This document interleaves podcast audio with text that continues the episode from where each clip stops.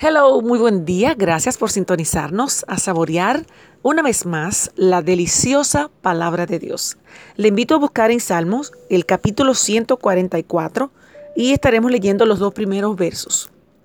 Dice así, bendito sea Jehová, mi roca, quien adiestra mis manos para la batalla y mis dedos para la guerra, misericordia mía y mi castillo, fortaleza mía y mi libertador escudo mío en quien he confiado, el que sujeta a mi pueblo debajo de mí. Aquí está hablando David en una oración pidiendo socorro y prosperidad.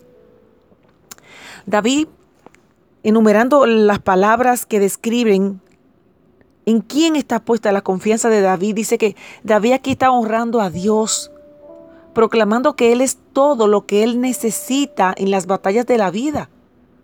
Él es el Señor que le da destreza, o sea, Jehová le da destreza, lo, le ayuda, le, le permite las herramientas para ser hábil en todas las confrontaciones con el enemigo.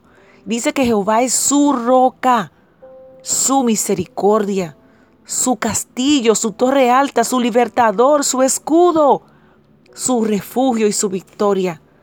¿Qué más podríamos necesitar?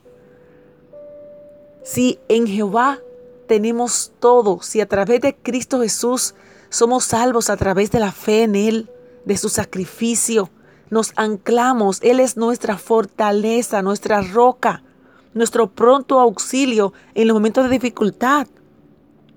El salmista se llamó o se le instruyó a librar batallas por la nación de Israel. Y a nosotras hoy, los creyentes en Cristo, se nos ha llamado a librar una batalla espiritual contra Satanás, contra el mundo y contra la carne, contra nosotros mismos que creemos tener nuestras propias herramientas. Pero en Jehová encontramos la misericordia, la fortaleza, el refugio, la victoria. Nuestra meta, proclamar el Evangelio de Jesucristo en el nombre de Jesús, en su nombre lograremos alcanzar los propósitos que Él ha diseñado para nosotros. Él va a derribar las fortalezas que encontremos en el camino para alcanzar a otros con el mensaje de salvación. Le invito a continuar leyendo los próximos versos de este capítulo 144. Me encanta la manera como David hace reconocer los atributos del Señor y luego lo demás viene a ser nada. O sea, si nos enfocamos en los atributos del Señor, en lo que Él es, en lo poderoso de sus habilidades, de sus atributos, las dificultades quedarán muy pequeñas.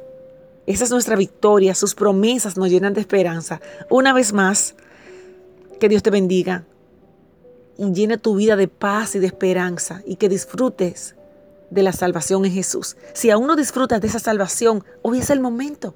Dile, Jesús, necesito reconocer y llenarme de esas fortalezas que tú tienes, que tú entregas. Te acepto como mi Salvador. No quiero solamente ser un espectador o escuchar solamente de esos atributos, sino formar parte de ti, pasar a ser de criatura a tu hijo, Señor, a tu hija. Te bendigo en el nombre de Jesús.